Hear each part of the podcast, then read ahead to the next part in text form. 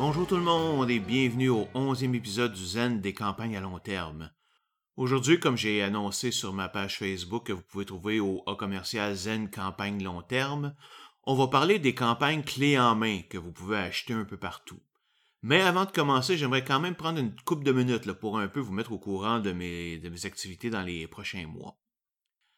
Premièrement, merci à tous mes auditeurs pour avoir atteint le cap des 2000 écoutes. Je vous rappelle que vous pouvez me contacter en tout temps sur ma page Facebook en me laissant soit un commentaire dans mes publications, soit en m'envoyant un message privé, mais aussi par courriel au jdrzencampagne at gmail.com.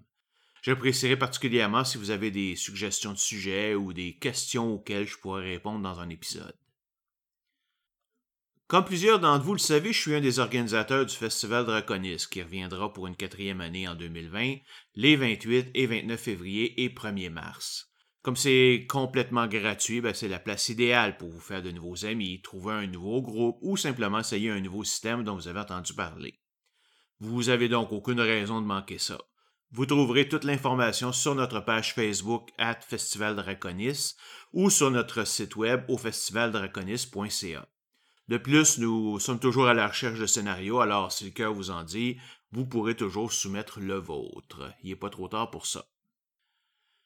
Troisièmement, j'ai terminé de mettre en ligne les épisodes passés de Crépuscule Galactique que vous trouverez au crépusculegalactique.blog. Très original comme nom, hein? Un épisode va sera ajouté aux deux semaines à partir de maintenant, le suivant évidemment la tenue des parties. Je vais aussi commencer à mettre en ligne les 35 premiers épisodes de Mitaine d'Amerang, ma seconde campagne. Elle a été temporairement suspendue simplement parce que les deux campagnes de mon cru en simultané, en même temps, c'était simplement rendu trop demandant pour moi. Mais elle n'est pas morte pour autant, au contraire, parce que en fait une méta-campagne qui se passe dans le multivers dont toutes mes autres campagnes font partie, et son conflit englobe tous leurs conflits. Donc l'intention est de me concentrer sur Crépuscule Galactique jusqu'à ce qu'elle soit terminée, et reprendre Mitaine d'Amorang juste après. En fait, je viens juste même de partir un petit scénario sur le côté, principalement pour mon ami Fleurien, qui a dû laisser notre groupe temporairement parce qu'il fallait qu'il finisse leur son cours du cégep. Donc, il s'agit justement d'un crossover entre Crépuscule Galactique et Mitaine avec les personnages de Nova de Crépuscule Galactique et Aberaxem, le démon de Mitaine. Je mettrai également ces résumés sur les deux sites de campagne, même si ça ne durera pas longtemps pour une raison que je vais vous expliquer plus loin. Et évidemment, si vous voulez un exemple de campagne complétée, il y a toujours ma campagne des guerres de sang au laguerre-de-sang.home.blog. Bon, maintenant que je vous ai probablement tous endormis, on revient aux choses sérieuses. Plus ou moins en tout cas. Vous savez déjà que je préfère en général créer mes propres mondes et mes propres scénarios, mais c'est pas tout le monde qui a le temps ou l'intérêt ou l'imagination pour le faire. Dans ces cas-là, il est tout à fait bien d'acheter une campagne toute faite et de la présenter. C'est probablement ce que plusieurs d'entre vous font, alors je crois que c'est important de couvrir ce sujet-là avec vous. Et pensez pas non plus que je sois prétentieux en disant que j'utilise pas de campagne clé en main. En fait, j'en ai déjà acheté plusieurs, surtout pour Call of Toulouse. Euh, je pense à, je Shadows of Yog-Sothoth, euh, Fungi from Yugot, Return to Innsmouth, Beyond the Mountains of Madness et plusieurs autres. J'ai même tenté de maîtriser une masque souvenir Latotep pour mon ancien groupe dans les années 90, là. mais disons que mes joueurs du moment étaient pas vraiment intéressés à une campagne à long terme, surtout pas une de Call of Toulouse. J'ai pu au moins réutiliser certains éléments comme les informations sur le voyage en Antarctique de, de Beyond the Mountain of Madness pour ma campagne des guerres de sang. Mais ce qui est quand même de plus comique là-dedans, c'est qu'en préparant cet épisode, ben, ma curiosité m'a fait découvrir la nouvelle version de Masque Souvenir de la pour Call of Toulouse 7e édition. Et j'ai décidé de la jouer avec mes joueurs actuels. Ce que je veux faire, c'est d'alterner Crépuscule et Masks aux deux semaines, comme je le faisais avec Mitten, Sauf que comme Mask ne me demandera pas de créer constamment le monde puis les scénarios, ben je pense bien pouvoir soutenir le rythme, ce que je n'étais pas capable de faire avec Crépuscule et Mitaine. Mais bon, au bout du compte, là, je suis quand même pas un expert sur les campagnes clés en main, donc pour en parler, j'ai invité un de mes amis de longue date, Alain Ducharme. Alain est le deuxième maître de jeu dans notre groupe et on alterne aux deux semaines entre ma campagne de Crépuscule Galactique et sa campagne de Pathfinder Kingmaker. Et oui, je l'avoue, je suis un joueur dans une campagne clé en main de Pathfinder aussi, et en plus, je tiens un rôle de paladin. Parce qu'au bout du compte, la seule chose qui détermine vraiment le plaisir qu'on peut prendre avec une campagne, c'est avec qui on la joue. Des amis, des personnes avec qui on s'entend bien et, euh, avec lesquelles on sait qu'on va avoir beaucoup de fun. Donc, euh, comme je disais, je vais faire une petite interview avec Alain pour parler de comment rouler une campagne clé en main.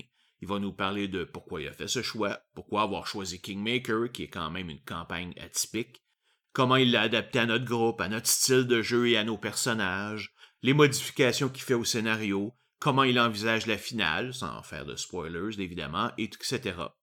La seule chose est que, comme la discussion est pas mal longue, elle a duré presque deux heures, je vais la briser en deux épisodes. Donc, euh, ça ici, ça va être le premier épisode et on va faire le, je vais présenter le deuxième dans une ou deux semaines. Alors, à tout de suite.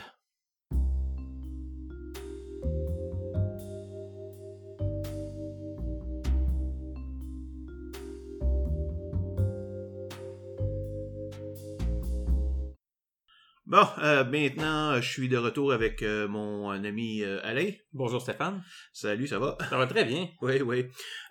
donc, ben, Alain, on s'est comme on s'est rencontrés, je pense, si je me rappelle bien, en 2006. Euh, on, va on va raconter un petit peu plus tard les circonstances, ça vaut la peine quand même parce que c'est assez comique. Mais bon, euh, donc euh, tu as été un de mes joueurs pendant ben, depuis ce temps-là. Après ça, tu as commencé toi-même à faire des campagnes, une de GURPS, Dungeon Fantasy, et là on est en train de jouer à Pathfinder Kingmaker avec toi. Donc, euh, j'aimerais juste commencer un petit peu la conversation pour nous donner une idée de ton background là, dans les jeux de rôle. Euh, comment tu as commencé et tout ça? Ben, moi, j'ai commencé comme beaucoup de personnes de ma génération, donc dans les années 80 avec bon Donjons et Dragons, les jeux qui sortaient à, cette époque-là.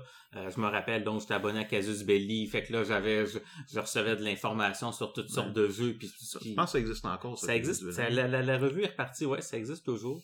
Euh, puis bon, c'est ça, j'ai joué pendant plusieurs années, mais à un, certain moment donné, ça s'est arrêté. Euh, donc, euh, dans le courant du secondaire.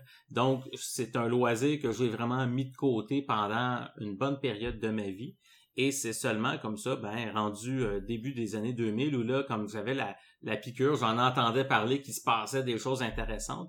Au départ, j'ai commencé à acheter euh, quelques livres, entre autres quelques livres de GURPS, parce que bon, les sujets m'intéressaient, puis à défaut de pouvoir jouer, ça me permettait de rester un peu en contact mm-hmm. avec ce hobby-là. Et finalement, ben, je m'étais, je m'étais rendu à une, à une, convention de jeu de rôle, et là où on s'était rencontrés. Enfin, euh, c'est ça, juste parce que contrairement à, la plupart de mes autres joueurs, toi, tu avais une famille, des enfants et tout ça, donc évidemment, ça prenait beaucoup de ton temps. C'est ça. Et comme beaucoup de, de, personnes dans ce temps-là, de joueurs dans l'arme, ça veut dire ils, arrêtent pendant un certain temps au début de leur carrière, fonder leur famille et tout ça. À un moment donné, ça comme, commence à revenir, puis l'envie commence à reprendre. Exactement. Si on reparlait un petit peu de la rencontre, c'est la manière que ça s'est fait. Ça s'est fait quand on avait, lors de notre premier ensemble de, de conventions qu'on appelait Royal Con, qui a commencé en 2006, que ça a duré jusqu'à 2009. Et une affaire comique, parce que c'est que, que je retiendrai toujours, c'est que ce jour-là, si on était le samedi, c'était notre première convention, donc moi j'étais un des organisateurs, alors j'étais très, très, très occupé. On avait une partie, le, le j'avais ma partie le samedi soir à laquelle tu étais inscrite. Et là, j'étais pas capable de faire de connexion dans ma tête. Ça marchait pas. C'était une game beaucoup trop complexe. C'était la première game que je faisais en convention, par exemple, mais c'était hyper complexe, beaucoup trop complexe. Et là, je m'étais perdu totalement dans mes affaires. Ah, ça avait juste pas marché. il faut, on, va, l'avouer, c'était, ça avait pas été une bonne partie. euh, ben c'est ça. On, s'était déjà communiqué par euh, par forum, pardon, par, par message personnel sur un forum mm. euh, par la par la suite. Fait qu'on avait déjà échangé un petit peu. Mais effectivement, donc la, la combinaison, bon, clairement, t'étais dans un niveau de fatigue élevé parce que t'étais l'organisateur principal de cette de cette hmm. convention-là. Et, euh, un des trois. Un, des trois organisateurs principaux. Et euh, puis c'est ça, donc c'était une campagne assez complexe, oui, ben, pas une, parce que pas une campagne, mais une partie assez complexe où donc là, il fallait enquêter, il y avait des choses mystérieuses. à, chaque, à chaque heure, vous avez gagné des nouveaux pouvoirs et euh, puis là, bon, non, non, c'était... Et puis, puis je, pense, je pense que bon, ce que ça m'a appris, c'est que des, des scénarios de convention, il faut quand même avoir des rails assez précises. Là. Je veux dire, des fois, comme avec. pour les, tu sais, on était, on était tous des joueurs qui ne se connaissaient pas. Fait qu'on t'arrive, t'as des attentes différentes, tu sais pas exactement qu'est-ce qui va se passer. Donc on a, on a pataugé dans le noir pendant un bon bout de temps. Euh, je me rappelle qu'on est arrivé à un combat final où, euh, je veux dire, c'est comme qui, qui était simplement interminable, dans le sens que personne faisait des dommages significatifs à qui que ce soit. Euh, Moi, te le dire, juste pour te dire, j'en ai aucun souvenir. ok. Je veux dire, je me souviens de la partie, je me souviens une ou deux places où ce que je- parce que justement j'étais pas capable de faire de connexion d'alors qui me viennent de- tout simplement naturellement mais j'étais et je me- j'ai aucune idée je me souviens pas du tout comment ça fait Je, pense- je pense que je pense qu'à un certain moment donné, parce, qu'il y avait comme ça dans ce combat-là, comme de nombreux lancers de dés qui en bout de ligne ne donnaient rien. Puis je pense qu'on a juste un moment donné dit ok comme on arrête là, c'est comme on a on a Euh, juste tu, confonds, tu confonds pas avec la partie de les, les, les zombies dans le- l'espace parce que je me souviens que là il y avait eu un combat euh, je sais Ah, pas si ça, c'était avec mais non, toi mais- mais non, ou ça- c'était Alain ça, Savard c'était pas non c'était pas moi cette fois-là mais ah ok de- parce de- que ça avait, il y avait eu la, la même la Ok, même mais de mémoire, de mémoire, on n'avait pas fini le, le, le combat final. Il était vraiment trop tard. Puis Oh, là, ouais. on, En tout cas. on, on décrochait tout le monde. Bref. c'est bon Heureusement, on s'est repris par la suite. Ben c'est ça, ben c'est parce qu'après ça, je me souviens pas exactement qui avait contacté qui, mais là, moi j'avais euh, ma première campagne à long terme qui était la GURPS Primal de Second Generation, Mm. que finalement t'es venu joindre par ça. la suite. C'est toi qui m'avais contacté. T'es- Tu voulais avoir un joueur de plus. Donc, Ouais, à ouais, l'époque, t'en avais seulement trois. T'étais intéressé de- d'élargir un petit peu ton bassin Ouais, de parce que joueurs. je venais, de perdre, je, venais de perdre, je venais de perdre un ou deux joueurs à ce moment-là. Mm. Puis bon, ça, ça a duré, euh, je pense, quelques semaines après que t'aies euh, Ouais. t'aies, euh, t'aies joint. Et finalement, après me rendre compte que finalement, je pouvais pas aller plus loin que ça, puis on a arrêté, puis j'ai reparti avec euh, GURPS Camille, où ce que là, depuis ce temps-là, t'étais, t'as été un joueur à temps plein là, Ouais. sur pr- pratiquement toutes mes campagnes. Là. Ouais, ouais, ouais. OK, donc euh, on va revenir évidemment à notre sujet. Alors, euh, bon, euh, c'est ça, avant Kingmaker, tu nous avais fait jouer une campagne quand même qui avait été quand même assez longue de Dungeon Fantasy. Euh, mais quand elle s'est terminée, tu en as démarré une autre euh, de, de Monster Hunter, si on peut dire, là, euh, qui a duré juste une ou deux parties. Mais là, ce que tu me disais, c'est que finalement, on l'avait plus commencé là, euh, avant la fin de Dungeon Fantasy. Là. Ouais. Mais en fait, pourquoi tu avais décidé d'arrêter le Monster Hunter? Ben c'est ça. Donc c'était une campagne où euh, donc c'est à l'époque contemporaine, ça se passe à Montréal avec des personnages qui sont très très puissants, donc tu sais comme des, Ouais, des ouais. personnages de films d'action, euh, mais qui sont donc le but de la campagne, c'est d'être contre des, de- des adversaires qui sont aussi très coriaces, des monstres, des créatures qui euh, euh, qui donc sur lesquelles ça, ça, ça prend tout pour être capable de les, abattre. Un petit peu Men in Black, mais, avait- mais sans la comédie. C'est ça, un peu, un peu Man in Black. À l'époque, mon inspiration venait aussi, c'est à l'époque où il y avait la série euh, Torchwood, dérivée de Doctor Ah, Who. ok, là, je je m'inspirais un peu de l'ambiance de cette, de cette série-là. Euh, ce que je remarquais par contre, c'est que, euh, alors qu'en fantasy, on est habitué d'avoir, tu sais, comme on s'écarte de la réalité pour, dans le fond, pour des fins du jeu. Euh, donc il y a un clerc qui est là qui peut guérir les personnages. On peut on peut s'organiser comme ça, tu sais, dire c'est facile le, système de magie de l'organiser pour avoir quelque chose qui est le plus utile puis le plus intéressant possible en combat. Euh, dans une partie moderne, il y a il y a des, des, des donc des armes technologiques qui existent donc il existe beaucoup de variétés et ça devient lourd, ça devient un peu difficile de gérer tout ça. Euh, ça je trouvais que ça- je, me, je me suis rendu compte assez rapidement que c'était c'était pas évident de, de concevoir les monstres avec un niveau de difficulté qui serait intéressant.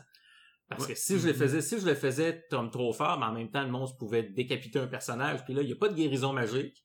Puis en même temps, ben, si le sniper, je pense que c'est le, ton Ouais, personnage qui jouait le sniper, qui pouvait se mettre de loin, qui mettait tous ses bonus, puis Avec un, ouais, un calibre 50, là, c'est comme... euh, mais sauf que, comme je dis, si tu faisais un personnage, euh, un monstre assez fort pour résister à un one-shot d'un, d'un, d'un sniper rifle 50, euh, d'un calibre 50, ça veut dire, qu'est-ce que les autres pouvaient faire, là? Ben, euh, ouais, puis en fait, j'ai eu un petit... C'est une des raisons laquelle, d'ailleurs, j'avais mis fin à la campagne là, de Primal Generation, de Second Generation, parce que les j'avais des personnes dans ce temps-là des joueurs qui étaient trop euh, min-maxers sur la technologie. Alors, euh, puis moi, personnellement, j'aime la technologie dans la vie de tous les jours, mais dans mes jeux de rôle, j'aime pas ça quand ça devient une game technologique. J'aime mieux que ce soit euh, les personnages qui font des choses, qui ont des habilités, qui vont utiliser la, la, la technologie, mais que ce soit pas la technologie qui définisse puis euh, bon, euh, c'était rendu comme ça, le fait que j'avais décidé, non, non, je vois pas. C'est pour ça que après ça, j'ai switché sur un monde complètement différent. dans, le, Japon euh, médiéval fantastique, là. Ben, c'est ça. Donc, avec Monster Hunters, on avait fait, on avait fait quelques, ce qui est arrivé, on avait fait quelques parties. Oui, puis ça avait été le fun. On, on, avait quand même aimé ça. Puis on s'était bien amusé. Puis à ce moment-là, ben, il y avait un des joueurs du groupe qui était absent depuis un, depuis au moins une bonne année, euh, qui était revenu. Chris, j'en ai déjà parlé. Puis donc, on avait dit qu'à son retour, on allait terminer Dungeon Fantasy. Puis finalement, c'était seulement supposé être quelques parties, mais on avait bien du plaisir. On l'a étiré. Mm-hmm. euh, puis euh, finalement, on n'est juste jamais revenu à Monster Hunter. Je me suis rendu compte que j'avais pas vraiment l'intérêt d'y retourner ça me fait penser à des choses. Ah, des fois, c'est une bonne chose quand on se rend compte qu'on a vraiment pas tellement... Comme je dis, moi, c'est quand je pense à une idée de campagne, si j'ai pas l'idée de 15 scénarios tout de suite en partant que je pourrais faire avec ça, là, 15 affaires différentes, c'est comme... OK, mon, mon idée est pas assez large pour pouvoir mettre une campagne à long terme dessus. Là, c'est un peu, j'avais parti une, une, une, affaire qui s'appelait GURPS Redemption avec certains nouveaux joueurs à un moment donné.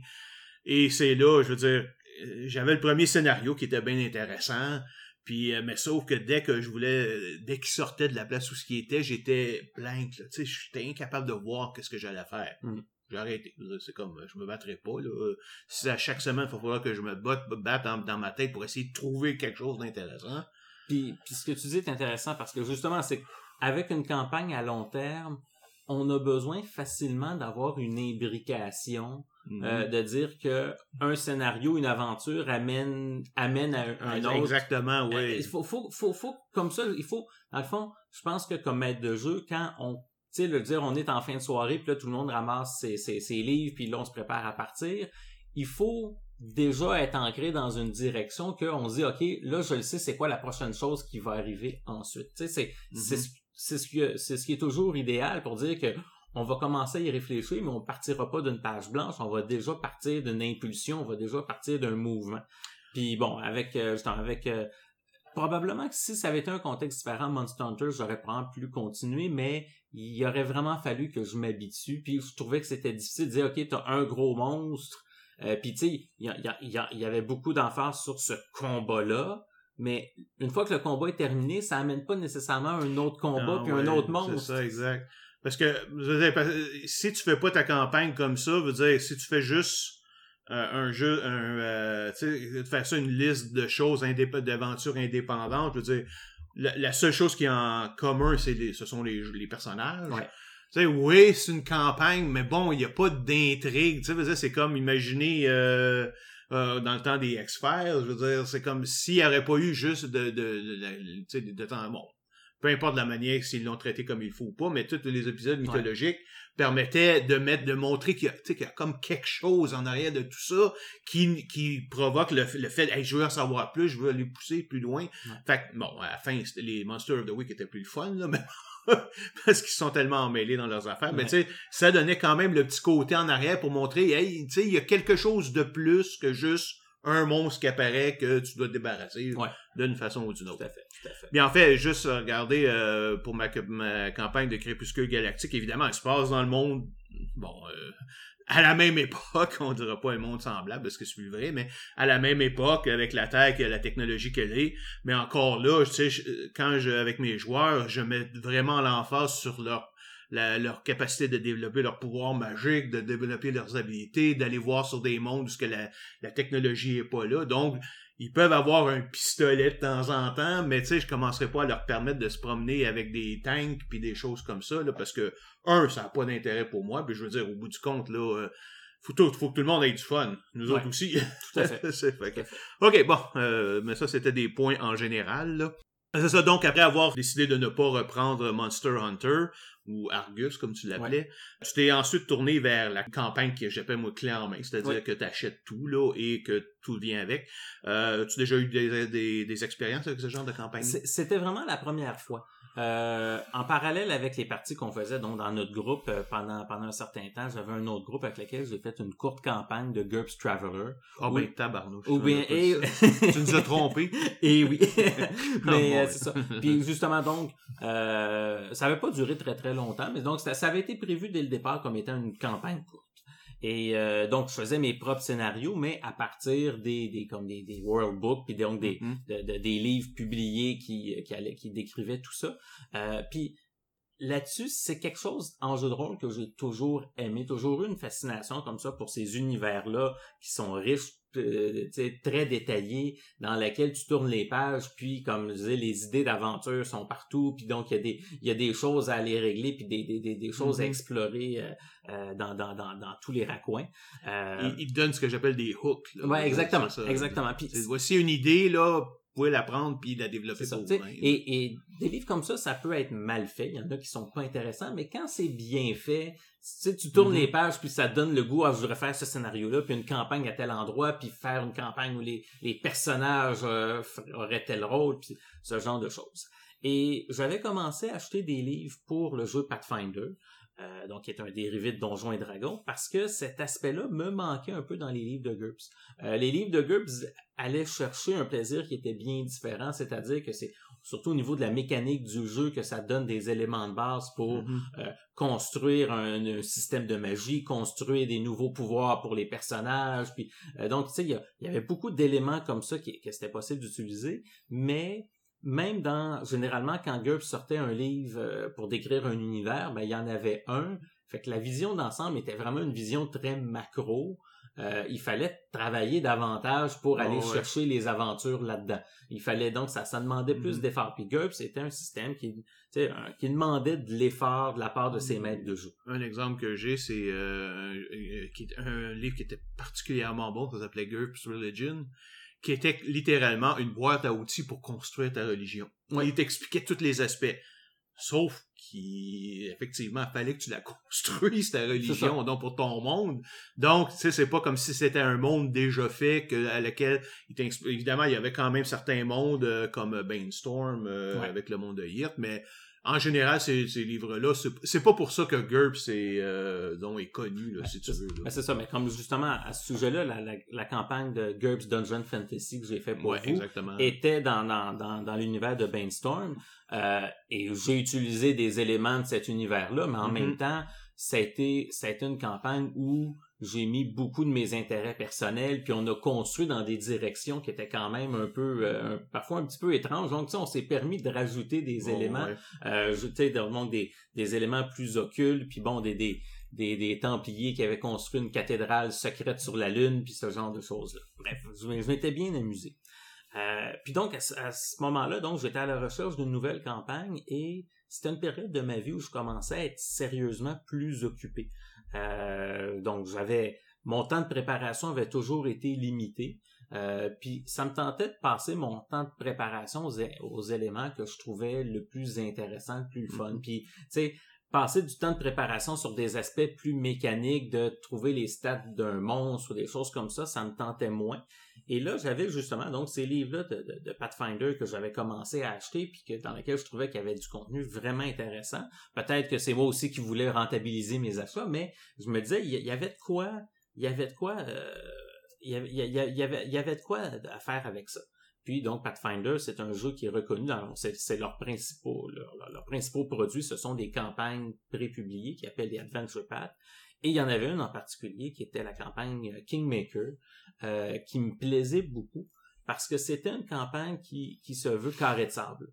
Donc, au lieu d'avoir, au lieu que les, les, les, personnages sont sur des rails puis que, qui sont continuellement amenés d'un scénario à l'autre puis d'une aventure à l'autre, euh, ça décrit un, ça décrit un cadre très vaste. Il y a évidemment des scénarios, des monstres et des donjons, mais les personnages ont énormément de liberté pour explorer. Euh, ils ont à construire leur propre royaume, à être mm-hmm. les dirigeants de ce royaume-là. Et ça, c'est quelque chose que je trouvais vraiment intéressant. Ouais.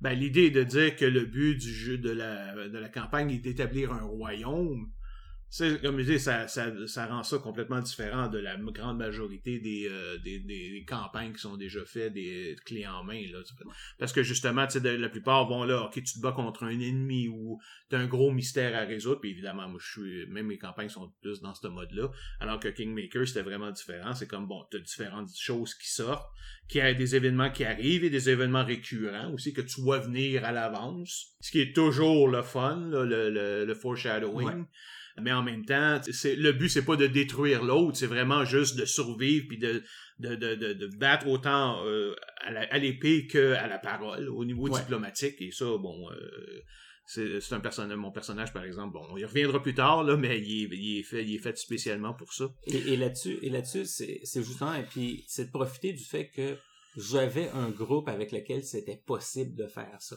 Mm-hmm. euh, je pense que tous les groupes de jeux de rôle sont différents. Il y a des groupes dans lesquels faire du, du roleplay, euh, faire, puis faire, euh, être plus dans le domaine des intrigues et de l'interaction avec les personnages, c'est une partie qui est beaucoup plus petite puis qui est beaucoup plus réduite. Alors que je savais que c'était un groupe qui était prêt à embarquer là-dedans, qui était prêt à ce qu'on passe des fois des soirées sans vraiment lancer de dés parce que là c'était pas du combat mais qu'on allait qu'on mm-hmm. allait discuter interagir avec des personnages non joueurs puis puis concevoir un, paquet un paquet de scénarios de façon naturelle entre les interactions entre les personnages. Ouais, c'est ça exactement. Puis en même temps, euh, tu peux on, sent qu'on peut contribuer, je veux dire euh, je pense qu'on marche un peu de la même manière, c'est qu'on écoute les joueurs, puis s'ils nous suggèrent des idées de scénario, juste de façon tout à fait normale, leur personnage pense qu'on qu'on devrait faire ça.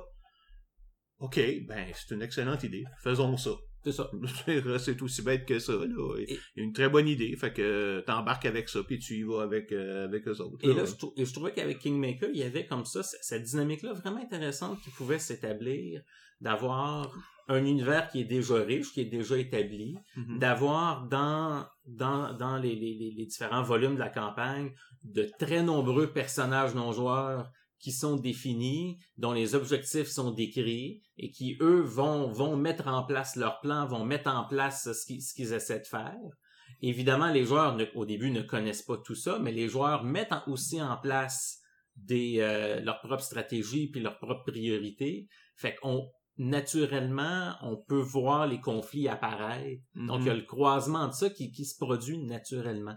Euh, puis, c'est une campagne où, justement, donc, euh, étant donné que la partie mécanique, elle est déjà prévue, tous les monstres que dans la campagne, ben, j'ai les, j'ai les statistiques avec les, les, les, les, les, les types d'attaques et tout ça, donc j'ai pas besoin de me soucier tant que ça de ce volet-là. Mm-hmm. Simplement, simplement des fois l'ajuster en fonction du niveau de force du groupe ou euh, m'assurer que je, connais bien les différentes habiletés qui sont décrites. Mais sinon, ma préparation peut se faire au niveau de l'histoire, qui est vraiment la partie que moi mm-hmm. je trouve la plus intéressante. Mais regarde, euh, ben là, évidemment, la situation pour moi vient d'un peu de changer, parce que comme je disais avant, je viens de décider de rouler masque souvenir la tête. Ouais pour une deuxième fois, mais enfin, même si la première fois, on peut pas vraiment compter ça comme une fois, là, euh, mais sauf qu'avec des, avec des joueurs, justement, pour qui le role-playing est super important, donc à ce moment-là, il y a beaucoup plus de chances que ça fonctionne, parce que tu gagneras rien là-dedans en, en, étant les meilleurs au combat. C'est Call of Toulouse, là. exactement. Euh, une chose, par exemple, même si je fais des campagnes, souvent, la plupart du temps, dans mes propres mondes, ça n'empêche pas que je peux utiliser ces, ces choses-là euh, pour inspiration. Euh, un, un, exemple, évidemment, bon, moi, j'ai euh, une des nouvelles de Lovecraft que je préfère, c'est euh, The Mountains of Madness. Et ils ont sorti un livre, une campagne qui s'appelle Beyond the Mountain of Madness, où ce qui il montrait la, ce qui est arrivé à l'expédition Starkweather Moor. Tu t'en souviens? Je m'en souviens très bien, ouais. qui était allé là-bas, mais dans le contexte de ce monde-là. Alors, donc, il y avait tout le côté exploration de l'Antarctique, monter une expédition en Antarctique. Ben là, moi, je voulais faire la même chose. Je voulais aller en Antarctique pour mes raisons complètement différentes, évidemment. Et du moment qu'on est arrivé là-bas, ça, les choses ont complètement changé. Mais tout le long, toute la préparation des différentes affaires qui étaient nécessaires, je me suis basé presque tel quel là-dessus pour me dire OK, comment ça fonctionne, c'est quoi les avions, c'est quoi les, le, stock qui, qui, a, qui amenait avec eux autres, là, parce que, écoute, là, ça m'intéressait pas de commencer à faire des recherches sur ce genre d'affaires-là. Il y a bien des choses que j'aime faire des recherches sur, là, comme par exemple les religions, que j'inclus beaucoup dans mes campagnes, mais euh, c'est vraiment pas quelque chose qui m'intéressait, fait que j'ai pu prendre tout ce morceau-là au complet puis pouf, l'utiliser tel quel, qui m'a beaucoup sauvé de, de, travail, finalement. parce que de nos jours, de nos jours, il y a du matériel comme ça qui est publié pour les jeux de rôle dans lequel il y a un travail de recherche qui est vraiment incroyable. Mm-hmm. Donc, effectivement, le fait de s'en servir, c'est un, c'est un, un, gagne-temps énorme, et surtout, ça vient enrichir la campagne parce que ça, ça vient combler des détails à lesquels on n'aurait pas nécessairement pensé. Ça fait, ça mm-hmm. nous permet d'être prêt avec, avec quand même peu de préparation. Puis euh, euh, juste une chose, c'est ça, mais j'ai remarqué dans euh, quand je suis en train de lire de Mass Souvenir de Totep, c'est que tu sais, dans chaque section, justement, avant de passer au matériel de, de la campagne elle-même, de l'histoire, tu sais, ils vont vraiment te décrire les lieux, c'est quoi la situation politique, tu sais, des fois, tu sais, des choses que tu pas nécessairement besoin de savoir, t'aurais pas nécessairement besoin de savoir, mais que en sachant permet de dire ben là s'il arrive des choses un petit peu spéciales ben tu sais ça te donne une idée sur laquelle tu peux baser des, des improvisations euh, ok comment la police aide au Kenya par exemple c'est quoi c'est quoi la, la, la, structure de, de law enforcement? Ouais. Donc, si jamais arrive quelque chose qui fait que les personnages vont être pris avec la loi, ben là, tu as ce morceau-là pour te reprendre. Puis, il y a aussi tout simplement des locales, comme par exemple, euh, GURPS avait sorti une aventure qui s'appelle The Old Stone Fort, que tu te souviens très bien. Dans laquelle on a passé quelques mois. oui, pour une des raisons complètement différentes, mais ça fait rien, c'est que ça me donnait tout un lieu physique qui était déjà organisé euh, avec des légendes locales, la ville aussi avec à côté, avec le, shérif euh, qui évidemment le shérif ça donne complètement pas la même personne. Comme tu te souviens mais le shérif Travers c'est intéressant là justement parce que bon là tu sais avec euh, avec des, des, des, éléments que, tu mentionnes qui sont des éléments qui se passent dans, dans le, monde réel euh, il y a aussi donc des euh, pour Pathfinder où là c'est un univers qui est très richement décrit. En bout de ligne que ce soit un autre univers ou notre univers ça ça, revient un peu du pareil au même. L'idée, c'est d'avoir à sa disposition un monde qui est très riche avec énormément d'éléments. On n'a pas besoin de tout connaître ces éléments-là, mais juste d'avoir une certaine familiarité pour que, en plein milieu d'une aventure, on est capable de euh, justement réagir à ce que dit un personnage. Puis là, au lieu, au lieu d'arriver tout de suite d'improviser une réponse simple parce qu'on ne le sait pas trop, ben là, on, on prend un élément qui existe, puis là, ça ouvre une porte vers comme ça, donc de la richesse, puis quelque mm-hmm. chose de dire, euh, ben justement, à cet endroit-là, là, où le personnage veut aller, moi je le sais qu'il y a une société secrète qui est cachée, ou moi je le sais qu'il est en train de, de, de, de, de, de se prévoir un complot, ben peut-être qu'on pourrait se mêler un peu les pieds là-dedans, puis que ça pourrait faire, ça pourrait générer des, des, des scénarios mm-hmm. intéressants. Euh, ça fait que ça fait qu'organiquement les campagnes peuvent se développer, je trouve. Et il y a une, autre chose aussi qui me plaisait vraiment avec l'idée de prendre une, une, campagne comme ça, qui était une campagne publiée, c'est cet aspect-là de d'expérience commune. Euh, quand on joue à des jeux de rôle, généralement, on est avec son, son groupe dans son coin, on n'interagit pas avec les autres groupes de jeux de rôle. Euh, mais savoir qu'on participe à la même expérience, de la même façon, on dit il y a une série télé qui va sortir, puis là, bon, on, écoute la série, on est tout seul dans son salon quand on l'écoute, mais après, on peut aller en ligne puis interagir avec d'autres personnes qui ont apprécié cette série-là, puis on peut, mm-hmm. on peut, on, on, on, peut, on, peut partager nos expériences. Ben, de savoir que, puis c'est vrai pour Kingmaker, qui est une des, campagnes les plus mémorables des dix dernières années. C'est surtout vrai avec le Masque of Nyarlathotep, qui est une des campagnes les plus célèbres du domaine du jeu de rôle. Mais tu sais, de savoir qu'on est en train de vivre quelque chose que des centaines d'autres personnes ont vécu aussi, on le fait à notre manière, puis qu'après, on peut un peu comparer nos expériences, puis qu'on peut vivre. Mm-hmm. Ça, moi, c'est quelque chose que je trouvais intéressant.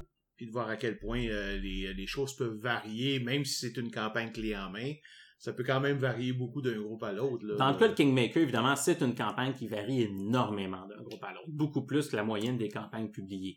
Mm-hmm. euh, c'est probablement, tu sais, j'aurais tendance à dire que ce que l'on fait dans nos parties, il y a à peu près 50% de nos, nos parties que c'est le matériel publié, puis l'autre 50% c'est des choses qu'on a développées par nous-mêmes, mais la, la campagne est construite pour faire ce, ce, travail-là. Puis je pense que euh, enfiler les scénarios les plus rapidement possible à Kingmaker, on perd toute la saveur, puis on perd toute la richesse de cette campagne-là. Mettons que là, donc, évidemment, au début, tu avais acheté Kingmaker, tu as commencé à lire, évidemment, on avait, tu nous avais proposé ça, on a accepté. Après ça, donc, est-ce que tu peux juste nous parler un peu comment, là, tu avais comme euh, notre groupe d'un côté, les livres de l'autre, donc comment tu as fait pour l'adapter euh, à notre groupe, sachant qu'évidemment, tu sais, avais quand même une bonne connaissance, ça faisait longtemps que tu jouais avec nous autres. Là, Ouais. donc, euh, Bon, évidemment, tu sais, j'avais, j'avais survolé tous les volumes avant qu'on commence à, à jouer. Et puis, dès le départ, je me suis beaucoup inspiré de votre création de personnages. Euh, j'ai parcouru les différents volumes de la campagne à la recherche d'éléments que je pourrais lier à certains des personnages euh, pour, pour m'assurer pour m'assurer que de manière organique, il allait avoir des, des, des- il allait avoir des éléments qui allaient apparaître puis qui allaient acquérir plus d'importance. Très bon exemple que je peux donner, il y a un, il y a un personnage non joueur qui apparaît uniquement dans le volume 3, euh, qui s'appelle Mirgarvan, qui est le, dans le fond, le dirigeant d'un royaume voisin. Et en fait, dans la campagne publiée, petit spoilers ici, dans, donc je, je vais quand même, je vais quand même donner quelques spoilers la, pour la campagne. Euh, dans la campagne publiée, c'est un personnage qui n'apparaît jamais parce qu'il meurt avant le début du scénario. Le scénario, c'est que les joueurs vont enquêter sur la disparition complète de toute la population de la ville. royaume-là, ouais. Ben, moi, ce que j'ai fait, c'est euh, donc euh, Stéphanie avait un personnage qui euh, provenait du même royaume que, que, que ce, ce personnage non joueur, et j'ai décidé de les lier que ce personnage-là allait être son oncle. Mhm. Et je l'ai fait apparaître. Donc, il est venu vous visiter à quelques reprises. Il y avait des liens, euh, des, liens qui se sont tissés. Et ce qui fait en sorte que quand, euh, quand vous avez commencé à enquêter sur la disparition de la ville, puis quand vous avez appris que ce personnage-là était mort, ben là, ça avait une importance qui était beaucoup plus significative. Ouais, ouais, c'est Euh, donc pour Stéphanie, elle, je veux dire, c'était son oncle qui était qui venait de mourir. Alors euh, avec qui on s'entendait bien. Tu sais, on Oui. avait des relations d'a- d'aide mutuelle pendant tout ce temps-là, et là, soudainement, ben, euh, son village disparaît, il meurt, effectivement. Ça, c'est, c'est beaucoup plus, euh, ça, c'est beaucoup plus encourageant, ou en tout cas, euh, on se sent beaucoup plus impliqué à essayer de trouver ce qui s'est passé. Et bon, à ce moment-là, évidemment, on savait pas qu'il était mort, donc essayer de le retrouver parce qu'on le connaissait, puis que c'était la, la- le- l'oncle de, ce de, de Lohan qui était devenu ma femme à ce moment-là. Fait que, tu sais, c'est sûr que ça donnait, ça donnait un vrai punch à l'idée de, s'impliquer. Et là, euh, t'avais plus besoin de nous tirer par les, euh, tu sais, de nous forcer à y aller. C'est comme de dire, il- ça répond plus, ben, tu sais, tu sais, on y va, là, parce que c'est on normal. tu sais, on n'a jamais de contrôle si les joueurs vont trouver un personnage intéressant ou non. Mais lui, je veux dire, il, il- tu sais, je pense qu'il y avait une affection réelle de, de votre part de dire que Mhm. c'était vraiment un support important que vous aviez. Alors, Oh, donc il avait une importance pour la campagne, certainement. Euh, puis même avec des personnages comme le tien, donc euh, Firkrag, euh, qui se trouve être le, le, le- le baron de, de, de, de cette euh, de cette nouvelle contrée qui va Et bientôt futur roi. et le futur roi. Puis c'est c'est un des personnages de la campagne qui n'avait pas de connexion avec Ouais, ouais, le, le- le monde Il local. était juste là en passant, il s'en allait à la, grande fête pour combattre les démons au niveau 1, oui. C'est ça. Ouais. Et finalement, il s'est fait arrêter pour euh, dire euh, rediriger. Mais par contre, j'ai quand même, sais, comme pu voir, ok, pourquoi, tu sais, justement, le fait qu'il n'est pas un paladin typique. Ouais. Tu sais, c'est pour ça, probablement pour ça qu'ils l'ont, c'est lui qui ont décidé, Talva, euh, Taldor et euh, la Sainte Confrérie, d'envoyer à cette place-là, plus que pour euh, un paladin normal qui veut juste euh, convertir tout le monde à coup d'épée, là. C'est ça. Puis on a quand même, on a quand même intégré qu'en bout de ligne, justement, que c'est un personnage qui développait des liens avec avec cette partie du monde-là. Euh, je me suis aussi intéressé, puis tu sais, je me suis, je me suis pas gêné aussi d'inclure des éléments du reste de l'univers de Pathfinder dans notre campagne. Euh, on a un des personnages donc qui incarne un mage qui vient de Cheliax, euh, donc qui est une contrée justement qui est euh, euh, qui, qui, qui, qui, a- fait un pacte avec euh, avec les diables et donc qui est vraiment sous emprise euh, du monde infernal. Puis bon, c'est un personnage qui a voulu échapper de ça puis qui a voulu mettre ça de côté. Et plus tard, euh, après quelques scénarios, donc on a un nouveau personnage qui est arrivé, donc un nouveau joueur, euh, qui lui incarne un halfling. Et à Cheliax, ben, il a- les halflings sont considérés comme des esclaves. Alors j'ai utilisé donc une référence dans un livre comme quoi, euh, un peu comme les esclaves américains qui avaient le Underground, Underground Railroad pour, pour quitter les États-Unis, ben, c'était décrit qu'il y avait ce, ce- ce- ce- cette installation, ben, euh, de, de mettre ça en scène, de faire un lien et que justement que votre royaume pouvait être un endroit pour envoyer les halflings qui avaient été secourus de Cheliax. On a quand même pu développer, donner dès le départ, c'est, quelque chose qui a donné une couleur à votre royaume. On n'était pas dans un royaume juste de fantasy totalement générique. Il y avait cet aspect-là avec des, des Mhm. halflings d'anciens esclaves qui venaient s'y installer, qui a, qui a- Ouais, puis ça, ça, encore une fois, ça, rentrer un aspect que, oui, j'ai des... euh, c'est comme un des aspects que j'aime, c'est les halflings, même si même si c'était des esclaves, euh, étant, c'est comme... euh, disons, euh, se prosternent devant une, une déité evil, qui est Asmodée. Ouais. Et bon, il y a leur grande prêtre, il y a une des prêtresses d'Asmodée qui est venue s'établir dans la ville et comme un paladin, lawful good, avec euh, qui, me- qui contrôle une ville qui est. Mais sauf que, à un moment donné, encore une fois, comme je jouais pas stupide, il sait bien que c'est impossible d'éliminer le, le evil vraiment. Donc, il va plutôt s'arranger pour que, tu sais, c'est comme, OK, evil, là, mais pas trop. L'avoir sous surveillance. C'est ça, exactement. Tu sais, amb- on va vous laisser faire, mais ambitionnez pas. Sans ça, on va vous tomber sur la tête. Toutes ces interactions-là, évidemment, c'est pas des interactions qui sont prévues dans la campagne Ben publiée, non, parce que des choses. N'existe même, pas dans la campagne. C'est ça. Euh, fait que c'est pour ça que, de manière générale, on parlait donc d'adaptation. Euh, j'ai coupé très peu du matériel publié de la campagne, Mhm. mais je me suis permis d'en ajouter beaucoup. Euh, surtout, pis mon objectif est toujours de raconter des histoires intéressantes. Donc, de dire que euh, c'est une campagne qui permet facilement de laisser développer les choses organiquement. Dire, on met en place une situation, on a des personnages, autant des personnages joueurs que non joueurs, puis de, de laisser les intrigues se développer à partir de tout ça. Euh, au départ, c'était peut-être un petit peu plus difficile. Euh, puis c'est pour ça qu'au départ, tu sais, la première partie de la campagne demande demande quand même un peu de patience aux joueurs parce que c'est beaucoup de l'exploration. On s'en va quelque ouais. part, on Explorer découvre un. C'est ça, ouais, Combien on a- de temps que ça prend, puis là, explorer le Exactement. troisième X. puis- C'est ça. Puis avec avec des personnages des fois qui des personnages non joueurs qui donnaient des quêtes un peu banales, de dire pouvez-vous aller à tel endroit tuer le monstre qui est là? Le, Bon. le Fetch Quest ou le Monster of the Week. Ben c'est ça, tu sais. Euh, mais c'était quand même un peu nécessaire, je pense, de tout faire ça parce que ça permettait de développer des choses. Puis après, ça nous donnait beaucoup d'ingrédients avec lesquels on pouvait jouer. Il fallait qu'on passe par un peu tout ça. Ben, nous autres, même, on n'avait pas assez de background sur le monde, puis qu'est-ce qu'on pouvait y faire sans vraiment, comme pour commencer vraiment à prendre des initiatives. Ouais. Là, évidemment, là, maintenant, on, comme ça fait longtemps qu'on joue quand même. Fait que, on le connaît bien, on sait c'est qui les alliés. Fait que là, on est capable de, puis c'est quoi notre rôle là-dedans. Là, euh, justement, quand on était embauché, c'était juste pour aller explorer, puis fonder une petite... Alors là, qu'on a notre, euh, notre baronnier, puis tout ça, donc... Et on voit la guerre s'en venir d'un peu partout. Fait que là, tu sais, ça nous permet de, de, de, de prendre des initiatives, puis hey, il faut aller faire ça, faut aller faire ci, faut aller, aller rencontrer tel groupe pour essayer d'établir des alliances. Et, euh, Et c'est pour ça que c'est c'est pas souvent dans des jeux de rôle. là. probablement probablement que le seul matériel que je coupe rendu à ce point-ci de la campagne là, pour euh, tu sais, et on est rendu aux deux tiers. Il nous reste un tiers encore, donc deux volumes sur six à faire. Euh, Non, c'est y a encore, il y a encore euh, tu sais, des, des quêtes secondaires qui sont qui sont données. Bon, c'est comme tel personnage qui demanderait aux joueurs d'aller chercher telle chose ou d'aller tuer tel monstre. Euh, c'est le genre, tu sais, c'est encore proposé. Je n'en vois plus vraiment la pertinence. Parce que on a tellement de personnages déjà établis, puis les joueurs eux-mêmes qui, qui, ont, qui ont leurs propres idées de quête, on, on étire la campagne dans le sens que euh, là, on est Ça rendu... donnera rien. Ça apporte. Tu sais, moi, j'ai j'ai aucun problème que les side quests, les affaires, mais faut que ça ait quand même un rapport avec la campagne. Je veux dire, puis tu sais, c'est. Soyons honnêtes, là. euh, Ah, j'ai quelqu'un à aller tuer. Ok, je peux aller en parler au baron. Mais je vais-tu demander au baron, tu sais, je veux dire, il excuse, il y a son royaume à Ben, faire, à, à gérer, là. C'est comme, non, il va, il va, il va engager des héros pour aller les envoyer, pour envoyer Il y a, tuer, certains- là, il y a certaines de ces quêtes, des fois, que j'utilise parce qu'elles sont un peu plus intéressantes, puis sont, sont reliées un peu plus à l'intrigue principale, mais bon, il- euh, les, les choses qu'on développe nous-mêmes sont beaucoup plus intéressantes à ce stade-ci. Puis en fait, justement, euh, la- la- les fois où ce que c'est pertinent que c'est le, que ce soit le baron et sa femme et tout ça qui s'en occupent, c'est justement quand c'est des choses personnelles. Ouais. Tu sais, comme euh, bon, les parents de Lohan qui avaient eu des problèmes.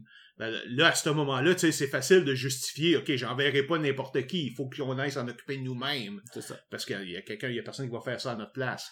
Alors que, tu sais, d'aller tuer le, le, le, le, le bandit qui fait des, euh, qui fait du trouble sur le bord de la route, là, ben là, m'a- payé une coupe de, les, Ben, de, de, de, de- mercenaires pour aller le faire, là, Ce qui, est, ce qui est intéressant aussi là-dedans, c'est justement, c'est que le matériel qu'on a créé nous-mêmes, qu'on a inventé nous-mêmes, est tout aussi important dans la campagne que le matériel publié. Mhm. Euh, dans les personnages non joueurs qui vous interagissez, il y en a qui sont qui sont décrits dans la campagne, d'autres non, mais il- c'est indissociable. Il faut y aller, il- Oui, oui, mais nous autres, on n'a aucune idée, là. Non, Ben, c'est ça. Tu sais, des fois, c'est évident, là, parce que dans le sens où ce que tu proposes quelque chose, puis on va la faire, c'est sûr que ça peut pas être marqué dans le livre, on vient de l'inventer. Mm. Mais je veux dire, l'important, c'est que pour le reste du temps, que ça paraisse ça. pas.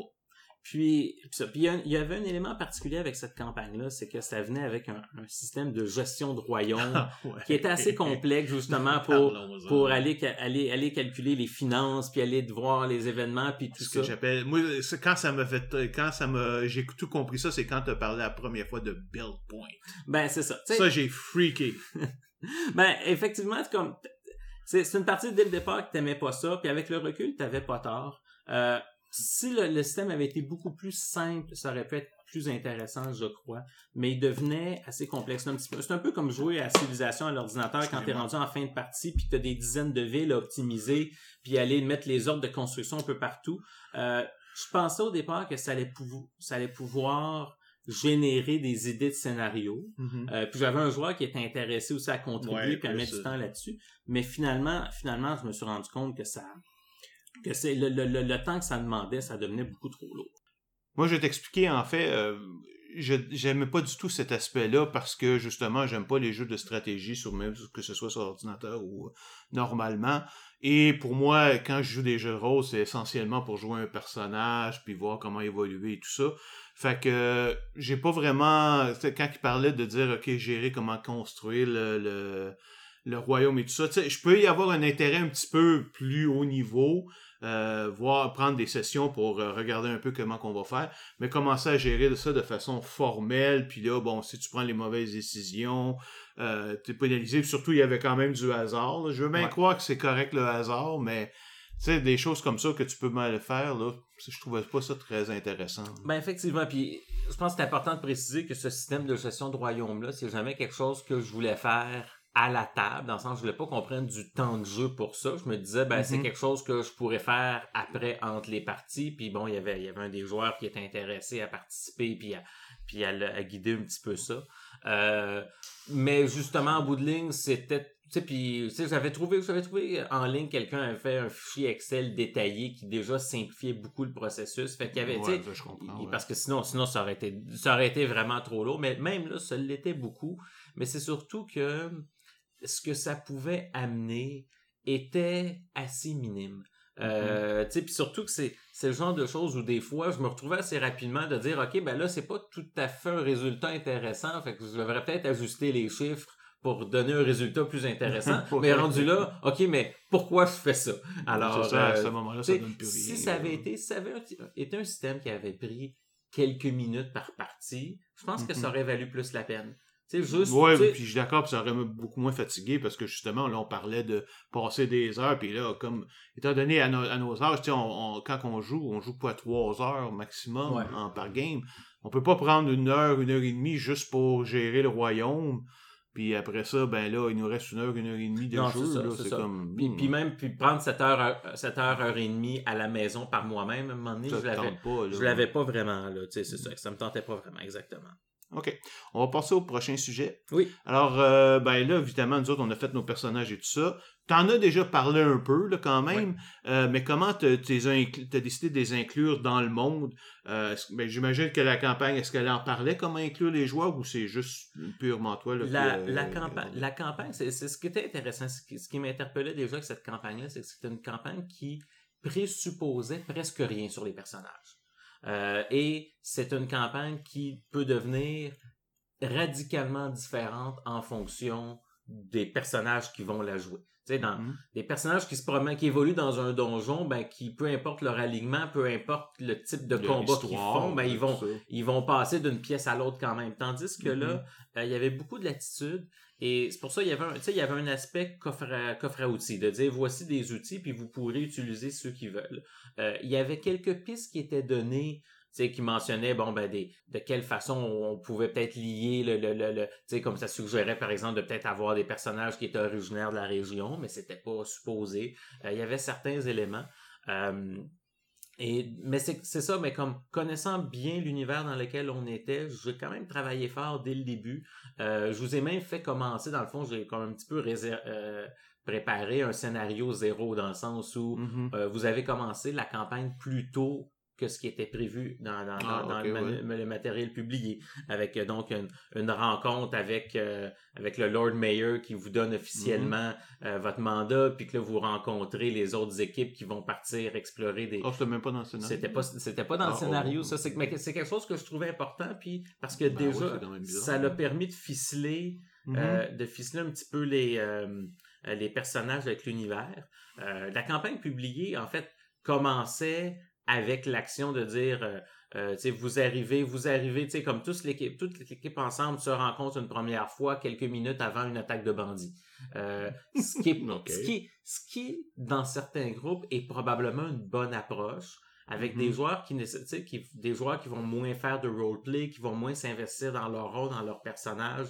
je peux comprendre que des fois euh, ça peut être préférable de commencer avec déjà un combat qui va arriver très rapidement mais je savais qu'avec notre groupe au contraire j'allais bénéficier si je vous donnais un peu Mhm. plus de temps pour Ouais. interagir à- avant que l'action débute Mhm. euh, donc, c'est un petit peu, c'est un peu l'approche que j'ai eue.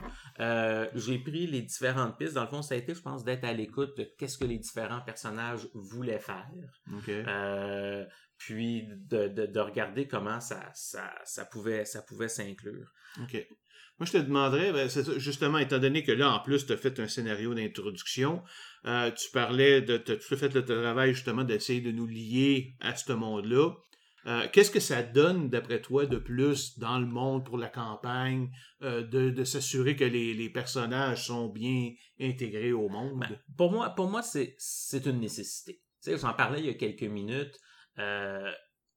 Sais, quand, on- quand, quand on joue à des jeux de rôle, d'abord et avant tout, moi, ce qui m'intéresse, c'est de raconter une histoire. Mais c'est pas moi qui raconte une histoire tout seul, c'est collaboratif. Ouais, autres, tous ensemble, on est en train de construire une histoire. Mhm. Et il faut que les personnages soient soient partie prenante de cette histoire-là, qu'ils soient intégrés à l'histoire. Il faut pas qu'il y ait comme les personnages d'un côté le restant de l'univers de l'autre.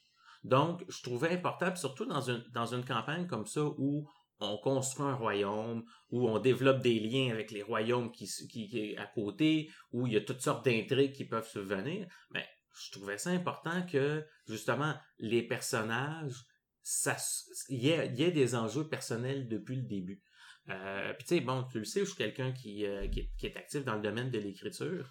Ouais. Et ça, je sais que c'est c'est une des choses qui mérite profondément quand je lis un roman, d'avoir un personnage qui entre en scène au début et qui est un canevas blanc. Le personnage arrive dans le premier chapitre, il ne semble pas avoir d'attache personnelle, il semble pas nécessairement avoir de passé, il semble pas nécessairement avoir rien en cours dans sa vie, il fait juste arriver là, tu sais, comme c'est l'étranger qui arrive spontanément, et là, qui va rentrer dans l'histoire. Et dans une taverne. Et dans, généralement dans une taverne, si on est en fantasy, exactement. Mais c'est quelque chose, c'est quelque chose qui, premièrement, au niveau narratif, est excessivement mauvais parce qu'il n'y a jamais personne de vierge. Il n'y a jamais personne qui arrive, puis qui n'a pas de passé, qui n'a pas d'histoire, qui n'a rien connu, puis qui, a, qui, euh, qui est un canevas blanc. Déjà, là, c'est dit, c'est, c'est, en termes, en termes de, de, de, de raconter une histoire, c'est pourri comme façon de faire. Puis en jeu de rôle, c'est un peu la même chose. Les personnages, bon, dans un, un jeu comme celui-là, ils, qui, qui proviennent de Dungeons Dragons, les personnages sont au niveau 1, fait qu'on s'attend à des personnages qui sont assez jeunes, qui n'ont pas nécessairement beaucoup d'expérience, mais ces personnages-là ont quand même un passé, ont quand Mhm. même quelque chose derrière eux. Nous, on raconte leur histoire à partir de, ce, de, ce- de cette première, de cette première séance, mais leur histoire n'a pas vraiment commencé là. Elle a commencé avant, quand ils étaient jeunes. Puis même si les joueurs ont peut-être pas une idée claire de toute l'enfance de leur personnage, c'est pas ça. Mais dire que le personnage, il est quelque part puis il s'en va quelque part. Cette trajectoire-là va être modifiée, elle va, elle va, Mhm. elle va aller dans une autre direction, mais il faut vraiment que ça, qu'il fasse partie de cet univers-là, de la- d'une façon qu'on le ferait aussi naturellement dans pour une campagne qui se passerait dans notre monde à nous, que quelqu'un serait un Américain, quelqu'un serait un Français, puis ça, ça informerait Ouais. un peu son, son, euh, ce- qui il est. Parce que comme moi, je me, je me demande toujours, une des choses que je me demande toujours à mes joueurs, c'est de, de me fournir des hooks. Ouais. C'est-à-dire des choses qui leur sont arrivées, qui n'ont pas nécessairement résolu, ou qui savent pas pourquoi ça leur est arrivé, Et après ça, moi, je peux, quand je passe en arrière, je peux les ramasser avec mes. Surtout quand je crée des nouvelles choses, un nouvel ennemi, whatever. Je peux repasser en arrière pour dire, Hey, finalement, c'était cet ennemi-là. Fait que là, t'as soudainement un enjeu. C'est pas juste un ennemi qui arrive, c'est, hey, tu viens de découvrir finalement c'est qui qui t'a fait ce coup-là dans le passé, puis là, tu veux vraiment te débarrasser d'eux autres. Au lieu de dire, c'est comme, ah, c'est un autre ennemi qui arrive. OK, correct, ça. Ben, puis là-dessus, tu sais, comme on peut, tu sais, sans, sans nécessairement de mentionner tous les personnages, mais comme on peut juste en regarder quelques-uns, euh, juste le tien. Donc, Firkra, qui est un paladin. mhm. Alors, tu sais, ton personnage, un peu comme tu nous le présentes au début, c'est quelqu'un qui est qui est en qui, qui est en déplacement, euh, qui se rend plus au nord à un endroit, il va il va aller combattre des démons parce que c'est un paladin. Alors, euh, c'est sa mission de combattre des démons. Ben déjà ici, j'ai un conflit qui est intéressant parce que il me faut quel, il faut quelque chose Pour de sensé pour, ça. ouais, pour justifier que là, il arrête cette mission-là et qu'il part dans une autre direction. Mhm. Il faut, il faut qu'il se passe quelque chose, dans le sens que c'est pas suffisant de juste dire, pour, pour que le, le personnage soit cohérent, c'est pas suffisant de juste, de juste dire, ah, il, il change d'idée, là, finalement. Ok, mais non, mais non. Ok, c'est, non, c'est un paladin, il s'est entraîné pendant des années, puis là, soudainement, il, il arrête son chemin-là, il s'en va pas comba- combattre des, des démons, il se met à explorer une nouvelle région, et il se trouve de fil en aiguille à devenir un baron, à être destiné à devenir un roi de, de, de- donc d'une nouvelle contrée Mhm. qui est créée. OK? Ben, tu sais, ça, c'est pas quelque chose qui est relié à des combats, qui est relié à des, des, des intrigues compliquées. Mais au niveau du personnage, c'est important d'établir pourquoi c'était justifié, pourquoi c'était naturel pour ce personnage-là de prendre Mhm. cette décision. Puis en fait, une des choses qui est venue de façon naturelle, c'est de dire que, ben moi, comme je disais, pour, moi, je joue toujours mes paladins plus comme des, quand je joue des paladins, les quelques fois que je joue des paladins. Euh, je- en fait, je, je le fais surtout dans les jeux en ligne. Ça veut dire, je me concentre justement, je préfère beaucoup euh, mettre le côté sur, ok, il est capable de se battre, mais en même temps, c'est quelqu'un, tu sais, qui est capable de, de- qui est diplomate et tout Ouais. ça. Fait que, euh, évidemment, en, mais puis là, évidemment, tu sais que j'ai mis beaucoup d'emphase là-dessus sur, euh, pour euh, mon personnage. Donc, en même temps, ça me donnait, ah, ben, ok, c'est probablement pour ça que lui a été sélectionné, parce que contrairement aux paladins normaux qui, c'est comme il dit, moi, qui joue l'Awful Stupid, là, qui, qui rentre dans le top et qui essaye de juste de détruire le monde, Mhm. euh, les monstres et le evil, ben là, lui, tu sais, il essaye plus, il comprend que c'est nécessaire, puis, tu sais, tu fais du mieux que tu peux, mais je veux dire, tu peux pas faire la, la meilleure job possible, là, tu veux dire, c'est le contraire. Tu peux faire la meilleure job possible, mais ça serait jamais la job parfaite. Ouais. Mais euh, à ce moment-là, c'est pour ça que la, con- les- les- les- les- son, ordre de, son ordre de paladin voulait évidemment avoir un paladin qui était en pouvoir, mais en même temps, il fallait que je choisisse quelqu'un qui était capable de dealer avec toutes les, les- les intrigues de la diplomatie là, et ça, tout ça. Puis par la suite, on a, on a découvert au fur et à mesure de la campagne d'autres raisons que c'était Ah, ouais, ouais, naturel pour de- ouais. d'hériter de, de cette région-là. Puis je rajoute peut-être mentionner aussi euh, un autre personnage, le personnage de Lohan, donc qui est la, la guerrière du groupe, euh, dont les, elle, les, les, les origines sont dans sont vraiment dans la, la, le contrée d'à, la, la contrée d'à côté qui est Brivoy, euh, puis donc qui, qui est issu d'une famille euh, euh, tradition martiale justement de, de euh, tu sais bon euh, sais elle est son son personnage est vraiment ancré dans cette région là alors ça ça amenait ça amenait ça amenait une attache qui était qui était qui était intéressante je trouvais déjà et plus tard, évidemment, Ouais. on va parler de, ce que- de- l'autre événement qui est arrivé, y a, y a- qui, qui a rendu ça. c'est- En fait, littéralement, c'est parce qu'elle était d'ici avec la famille de Brevoy que mon Ouais. personnage a fait ça. Sans ça, ça n'aurait pas, ça pas eu d'impact. Euh, Mais là, on va voir, il y, a, y a effectivement un événement dont on va vouloir parler un petit peu plus tard, mais je veux quand même amener un autre élément. C'est quelque Ouais. chose que toi aussi, tu as fait souvent dans, dans les campagnes pour lesquelles tu étais maître de jeu. C'est qu'à un certain moment dans, les, les- dans la campagne, j'ai introduit ses parents à mhm. Lohan. Et, tu sais, je pense que ça, c'est un bon coup que j'ai fait, dans le sens que jamais Lohan ne m'avait spécifié qui étaient ses parents. Tu sais, Mhm. On savait qu'elle était une sword lady alors que ses parents étaient issus de la même tradition, donc une, fa- une, une famille noble et tout ça, mais elle m'avait jamais rien spécifié sur leur personnalité, sur qui ouais. ils étaient ou quoi que ce soit. Mais quand je l'ai fait, euh, Stéphanie, la joueuse, a accepté tout de suite que oui, c'était ses parents. Et Mhm. ça, et ça c'est quand même quelque chose d'un petit peu délicat comme maître de jeu, dans le sens que quand tu amènes un proche d'un perso- d'un d'un personnage, il faut que le joueur accepte de dire oui, oui, ça va avec ma vision, puis je suis d'accord, je suis d'accord tout de suite pour m'identifier à ce personnage-là que tu me présentes. Puis écoute, j'en ai un autre exemple pour même avec Stéphanie dans Game, game de partie de guerre de sang à toute fin, dans le dans la finale. OK, on parle des 10 ou 10 derniers scénarios. J'ai introduit, elle était ses parents étaient, on ne sait pas trop où, euh, émigrés russes de la révolution bolchevique, blablabla. Et là, à la toute fin, j'ai comme, je l'ai réuni avec son frère. Qui, elle, qui lui avait suivi un petit peu sa carrière et quand il avait vu qu'elle était, elle, était avec le gouvernement américain pour faire ça, s'est engagé pour être un des personnes qui va la sauver et s'est sacrifié plus loin, plus tard pour faire finir ça pour euh, pouvoir la permettre. Mais oui, effectivement, Stéphanie, elle a comme elle, elle aime ça, ce genre d'affaires-là, parce qu'elle embarque tout de suite là, dans ce genre d'affaires. Là-dessus, Stéphanie, puis bon, on parlait là un petit peu, euh, on la salue si jamais elle nous écoute, mais, euh, mais c'est ça, mais Stéphanie, c'est quelqu'un qui est arrivé au jeu de rôle plus tard, c'est pas quelqu'un qui a nécessairement qui s'est usé par des années et des années de jeu. Elle a joué quand elle était tout jeune, mais elle aurait été longtemps. Exactement. Et tu sais, elle a une candeur, une fraîcheur quand elle joue. Puis justement, je pense que tous les deux, on a, on a misé là-dessus, qu'on pouvait lui présenter des choses.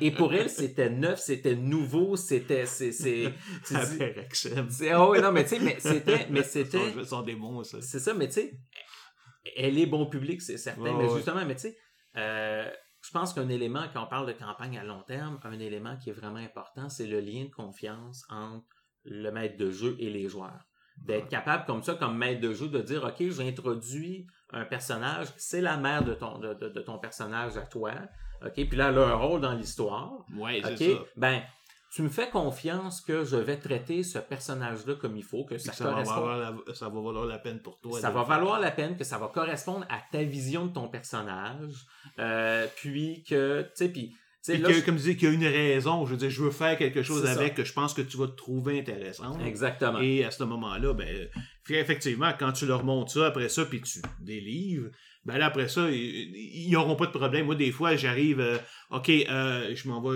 je prends quelqu'un à part, puis je lui dis, OK, ton personnage fait ça, ça, ça, ça, ça. Tu sais, il est un petit peu hors de ton contrôle. Hein? Hum. Trosse-moi, là, tu vas voir, tu vas voir. Puis, je veux dire, à, chaque fois, ils l'ont accepté, puis euh, le, truc, c'est quand tu dis, OK, là, pour l'instant, tu es sous contrôle, je te garantis que tu vas avoir l'occasion de t'en sortir, de, de, reprendre le contrôle de toi-même, là. Mais pour l'instant, just go along parce qu'on va avoir un petit peu de fun avec ça. Ouais, exactement. Puis donc là-dessus, là-dessus, c'est quelque chose sur lequel je pense que je me suis bien amusé. Mm-hmm. je pense qu'on a été capable. Je pense que il y a certains, il y a certains personnages pour lesquels on a peut-être fouillé un peu plus les antécédents que d'autres, mais je pense que j'ai été capable de donner à tout le monde des opportunités intéressantes de se mettre, de se faire ah valoir, ben de se mettre en avant. OK, je pense que c'est une bonne place pour arrêter cette semaine. Alors, euh, je vous invite à nous rejoindre la semaine prochaine pour la suite de l'entretien. Alors, à la prochaine!